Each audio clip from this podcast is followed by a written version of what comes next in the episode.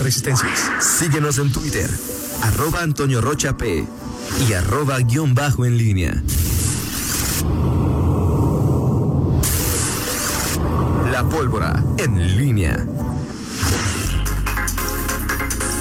8 con 45, te saludo con gusto de nueva cuenta, Miguel Ángel Zacarías Nicasio. Eh, del tema que platicamos de la ciclovía, Miguel, me dice Jorge Cano que nunca se dijo ni que era permanente ni que era indefinida, eh, sino que se dijo textual que en cuanto se incrementara el aforo vehicular terminaría la prueba piloto, que las condiciones de movilidad con semáforo amarillo se incrementaron mucho. Jorge Cano dice que se avisó que se quitaría cuando las condiciones se incrementaran y eso pasó. Del 21 al 8 pasaron 15 días. Dice Jorge Cano que la ciclovía la aguantó hasta lo que fue posible y así se les comunicó a los colectivos ciclistas y que quien informa no engaña, dice Jorge Cano. Bueno, pues ahí está. Ahí está, Toño. Creo que eh, el punto aquí es, eh, eh, sigue, hay, hay muchos asuntos discutibles, pero sigue pareciendo que en, los, en lo particular que la autoridad en, en León está eh, digo, sobre todo cuando hay tantos funcionarios, cuando está la planeación, y sobre todo un tema tan importante. Creo que la reflexión de fondo, Toño, es que difícilmente el gobierno municipal, no sé si, e, este definitivamente no, pero algún mm, alcalde volverá a intentar eh, una decisión que pueda eh, molestar, que pueda incomodar a eh, los eh, que usan vehículo. Creo que esa es eh, una de las lecciones, más allá de las aclaraciones de que sí, sí, que si no.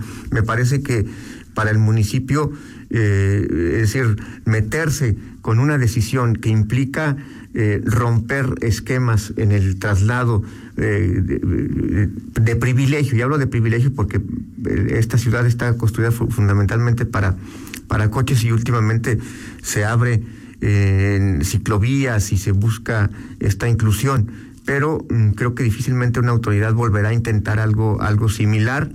Eh, porque sabe perfectamente a lo que se va a enfrentar. A mí me parece que esta es una de las lecciones que queda eh, después de lo que acabo de, escuchar y de, y, de leer en esta eh, cuarentena larga, en esta pandemia, que pues parecía ser una opción para el transporte alternativo.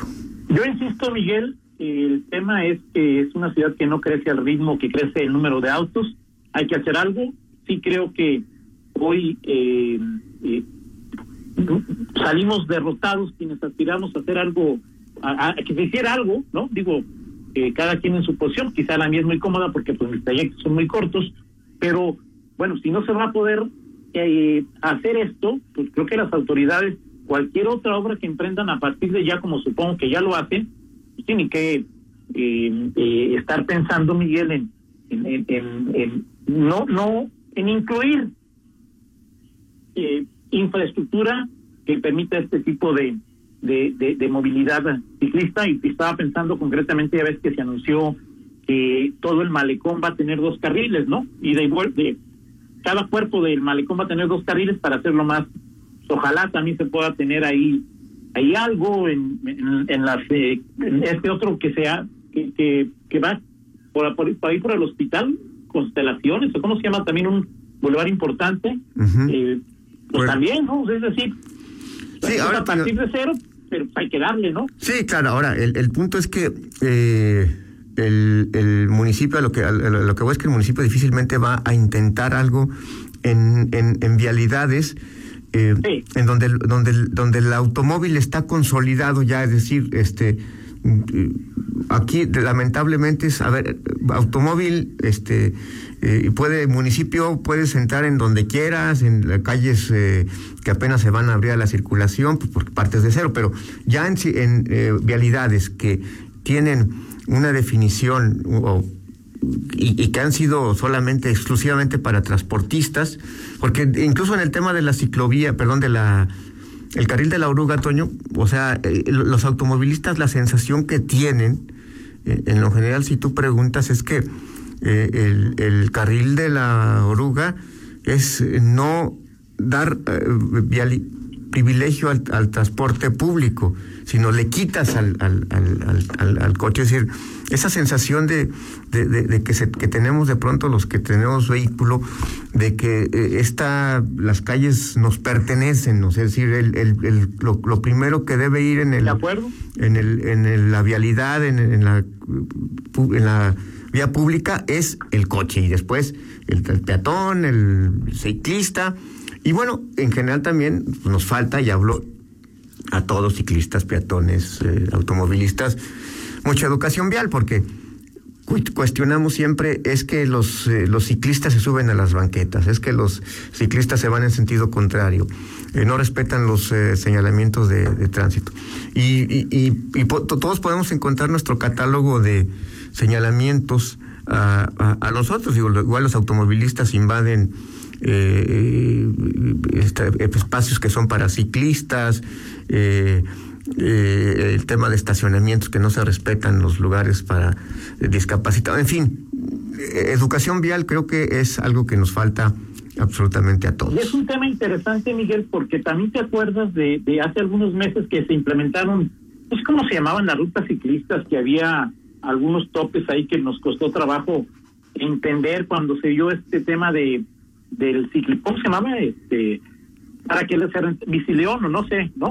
Sí, sí, sí, hay las, eh, ¿te, refieres a las rodadas? No, eh, eh, eh que podías rentar una ah, bicicleta. La, la renta de bicicleta, sí, sí, sí, sí Y que luego había formas de que para, para darle, también en el centro, se crearon ahí algunos mecanismos para que el ciclista que transitara por ahí estuviera protegido.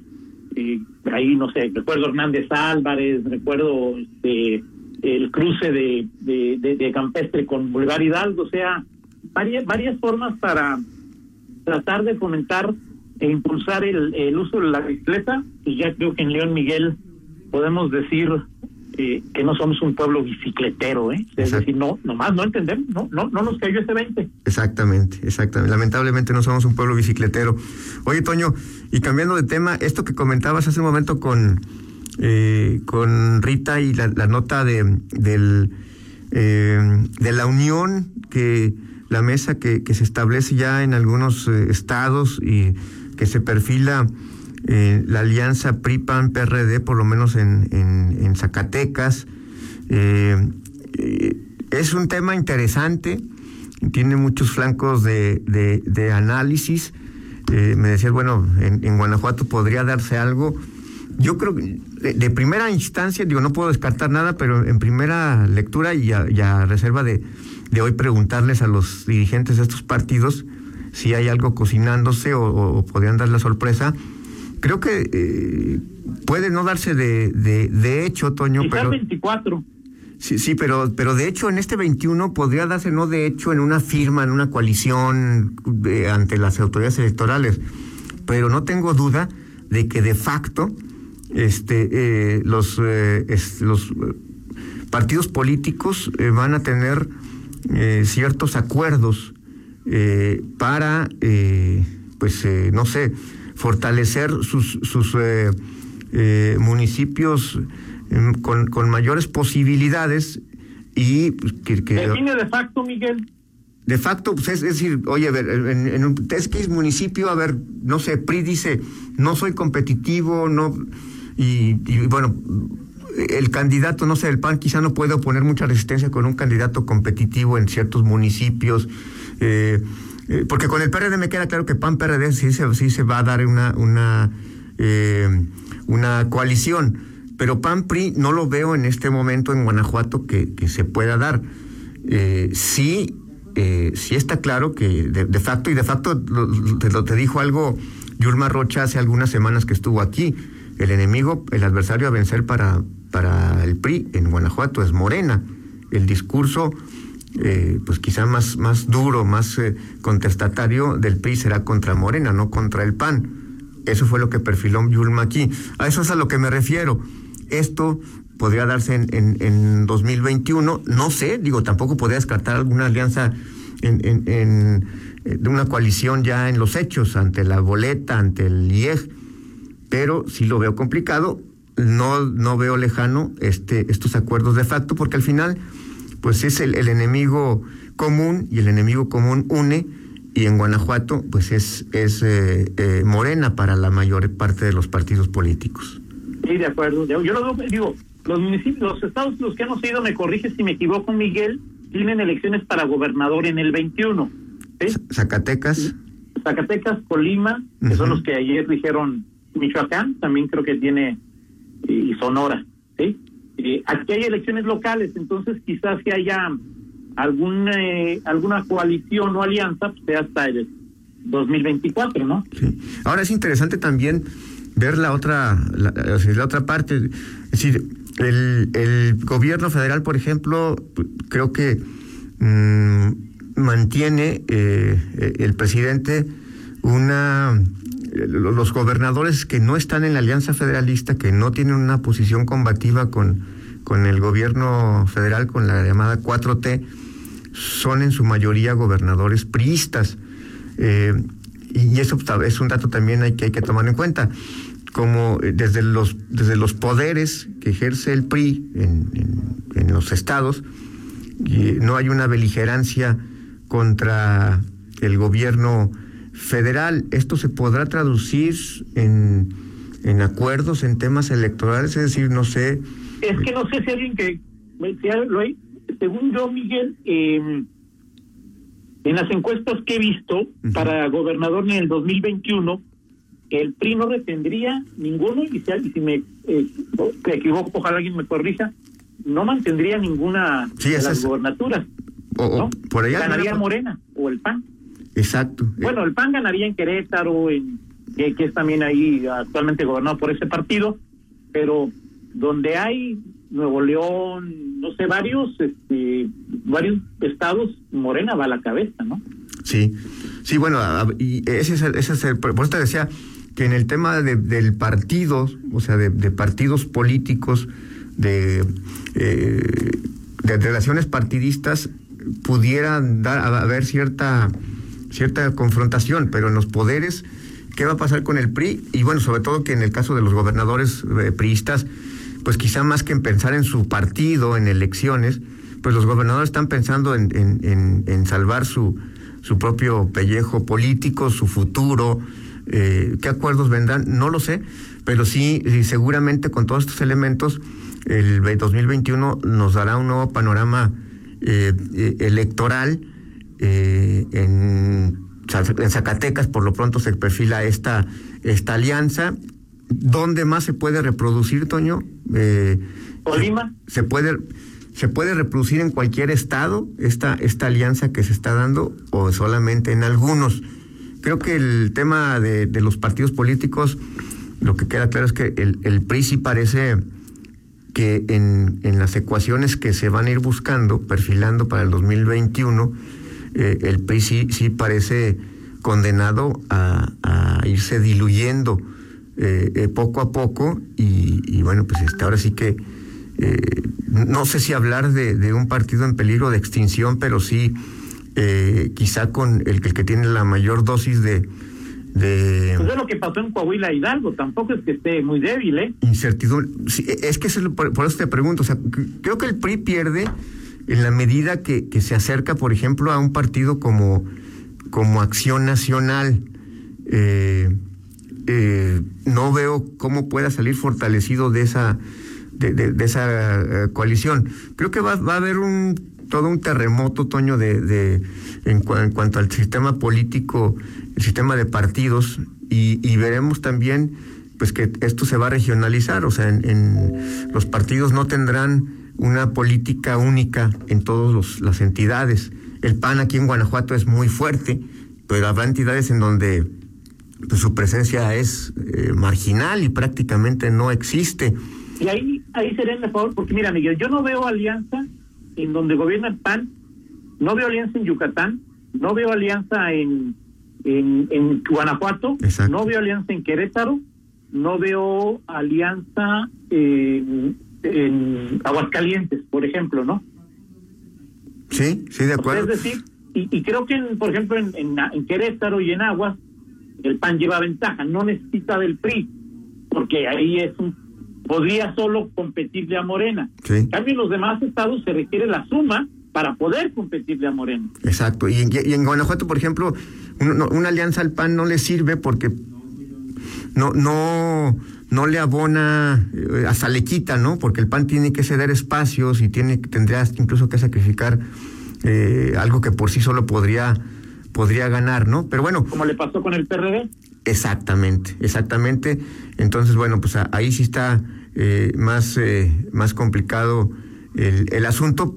Pero en el PAN, ahora el PAN, Toño, si tú revisas en Guanajuato, pues realmente eh, en, en la práctica, en la realpolitik, este, y sobre todo en el tema legislativo, poco le ha, poco ha necesitado unas alianzas porque en el, sobre todo en el legislativo, siempre hay un eh, poder de cooptación del PAN o que se ponen muy blanditos los, eh, los, los supuestos opositores, ¿no? Es decir, el PAN no necesita hacer una alianza en las boletas si sabe que este eh, un Que en los hechos la puede tener, ¿no? Exactamente, si el, pasar dip- por la boleta. si el diputado DMC este, se bate a- a- a- en, en defensa de, de, de Guanajuato y ni siquiera, o sea, no, no, no le da espacio para desgastarse los del PAN defendiendo a su gobernador porque lo hace el DMC, si los del PRI se callan y no dicen nada y dejan pasar todo y votan a- y cerca del PAN muchas cosas, pues no es necesaria esa alianza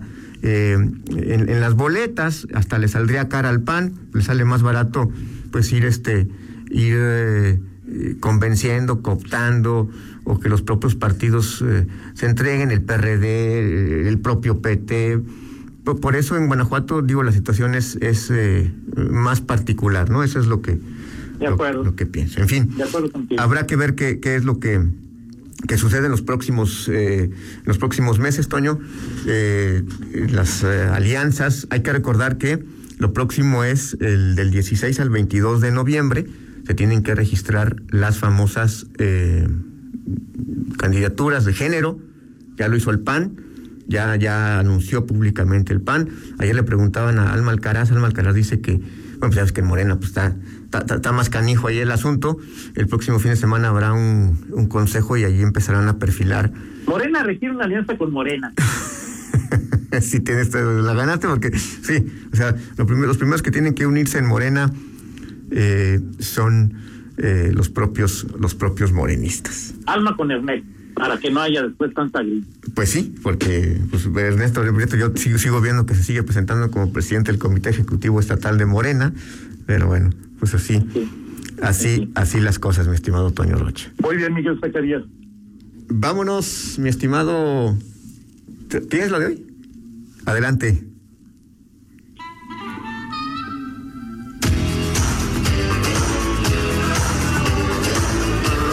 Y a propósito de, de- de- de alianzas y todo, y fútbol, Toño, eh, ¿qué, qué ves más, más, más cercano este, eh, en, los próximos, en los próximos días? Eh, inciso A, que eh, Pedro Aquino eh, diga, mamá, soy Paquito, no haré travesuras, se porte bien y lo perdone Nacho Ambriz para el partido de vuelta de los cuartos de final, o que el PRI y el PAN vayan en la boleta eh, guanajuatense en el 2021. Ninguna. Ninguna. No, Pedro lo lleva en su naturaleza Ajá. y, y PAN y PRI no se van a... La boleta no, no va a haber aquí. Ok, entonces tú, tú pero tú ni, ni a Pedro Aquino de plano ya lo, lo cepillaste tú del...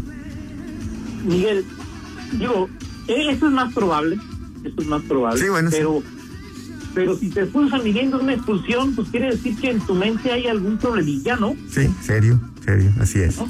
Digo, y las, o sea, es un joven todavía, ojalá. Creo que esta vez o Nacho lo pone en orden o lo pone en orden, ¿no? Sí, así Si no, es. aquí no, estará la próxima temporada. Exactamente, exactamente. Pues gracias, Toño. Es A cuanto. ti, Miguel. Vamos a la pausa, regresamos a platicar con, con Pablo Ruiz. Ya están los, los eh, duelos de, de repechaje. ¿Contra quién te gustaría que jugara el León? También contra Carnitas Rodrigo, pero ya vi que no está en la lista. Vamos a la pausa y regresamos. Contáctanos en línea promomedios